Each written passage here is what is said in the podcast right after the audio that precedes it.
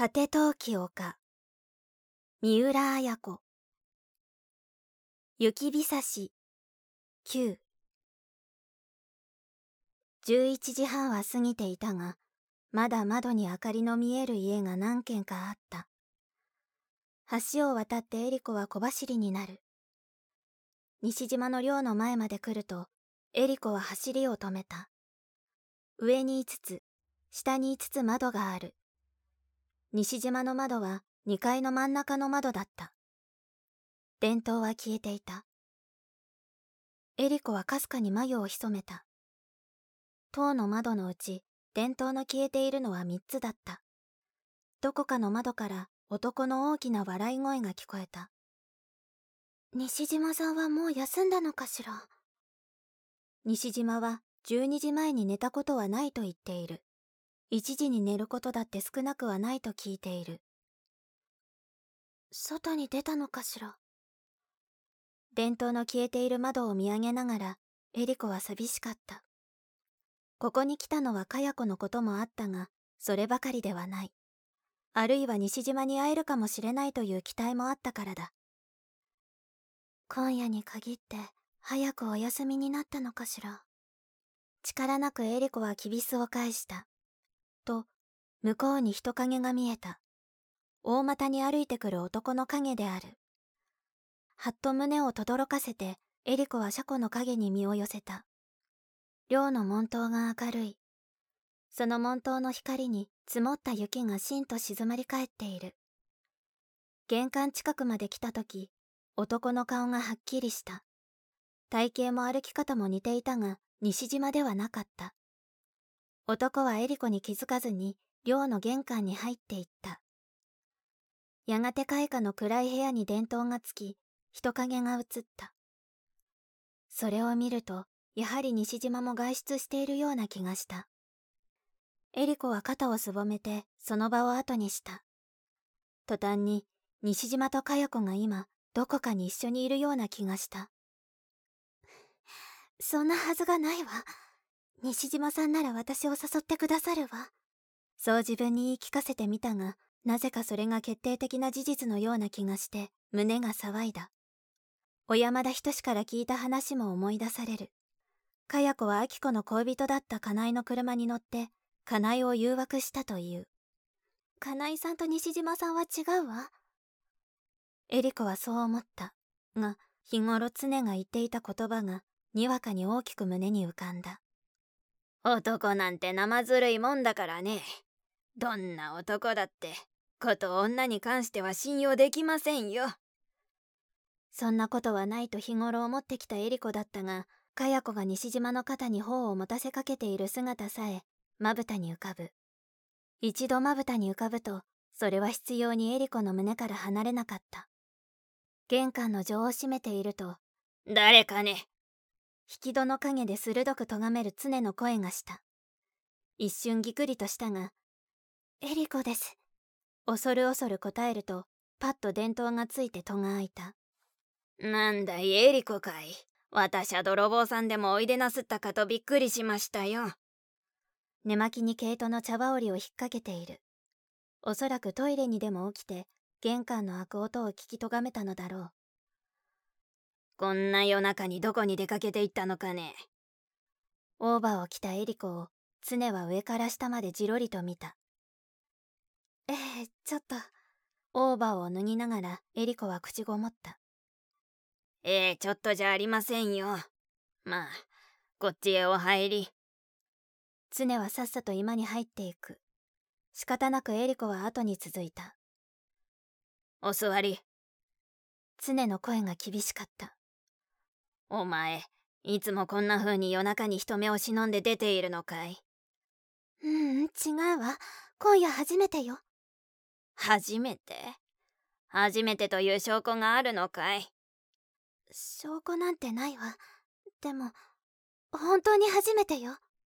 疑わしそうに常はエリコを見じゃあ今どこに行ってたんだね？西島さんの寮の前よ。寮の前？嫌だね。まるで盛りのついた猫みたいじゃないか。容赦なくピシャリと言う。おばあちゃんたらそんなんじゃないわ。実はね。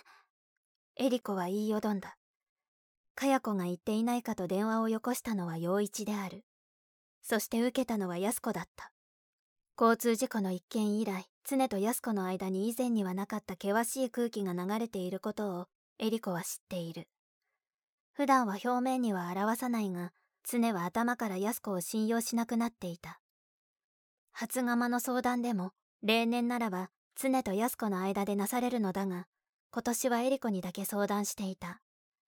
常の怒りがまだ解けていないのだ。陽一から電話がかかってきたなどといえば自分の寝た後にいつも陽一から電話がかかってきているのではないかと常は疑うに違いない。常は早寝早起きなのだ。朝寝坊の茶人なんて利休さんの頃から一人だって言いやしませんからね。ともすれば朝の遅い安子に常は手厳しく言うことがある。とにかく眠りにつくのが早いのだ。実はねおばあちゃん。さっき高砂台の家から電話があってね。なにあのろくでなしからかい。ろくでなしなんてあきこさんのお母さんからよ。お前にかい？私にってことじゃないけどかやちゃんが言ってませんかって。それでねもしかしたら西島さんのところかもしれないと思って私行ってみたのよ。ふん。疑わしそうに言って常は毛糸の茶葉織りの襟をかき寄せるようにした。今の石油ストーブはつけっぱなしにしているが火は細めてある。エリコは炎を少し大きくした。石油ストーブの煙突がちょっと風になったすぐにストーブが暖かくなった。ねえエリコお前今の話本当だろうね。本当よ。電話を受けたのが自分でかけてきたのが不与だということだけは嘘だった。そうかい本当かい。ねえエリコお前うまく嘘を言ったつもりでもおばあちゃんはねお前より締め飾りの下を数多くくぐってきているんだよエリコの視線が泳いだ。エリコその電話は11時過ぎたとお前言ったね。高砂台の娘がどんなに夜遅くなったからってね。あちらの奥さんがここに電話をかけてくるかどうか。そんなことぐらいおばあちゃんには分かっていますよ。お前の母さんはあのろくでなしの車に乗って交通事故に遭ったわけだろう。向こうの奥さんにしてみれば二人のよりが戻ったことをちゃんとご承知なんだよ。そんなところにどうして電話などかけられるもんですか？でも。でもも何もありゃしませんよ。電話をかけてきたのはあのろくでなしの男さ。そして電話に出たのがうちのろくでなしさ。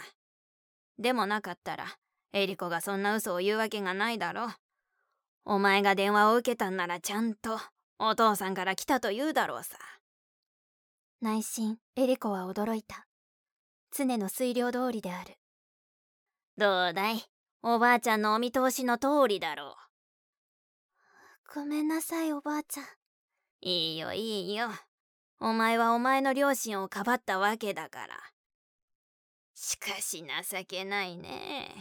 安子も娘にかばわれるようになったかね。まあそういうわけでお前が西島さんの寮に行ったわけはわかるよ。多分今夜初めてだということもわかるけどね。じゃ何かい？かや子は西島さんのところへちょくちょく顔を出していたのかい？ううんうんそうじゃないの。エリコは仕方なくかや子が西島を訪ねたいきさつを手短に話した。ふん。で今は西島さんが留守だって言うんだね。お休みになったかもしれないわこんな時間だから。しかしこんな時間だからどこかで遊んでいるということもあるわけだね。常は柱時計を見上げた。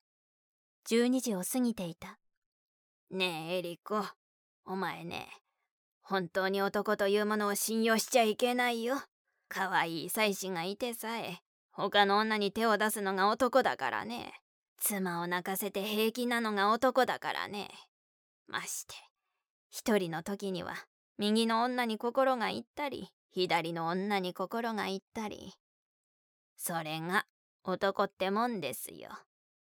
惚れるんならそれを承知で惚れなさい。言ったかと思うと常はさっさと寝室に入っていった。小説。果て陶器丘集英社文庫。朗読。七瀬真由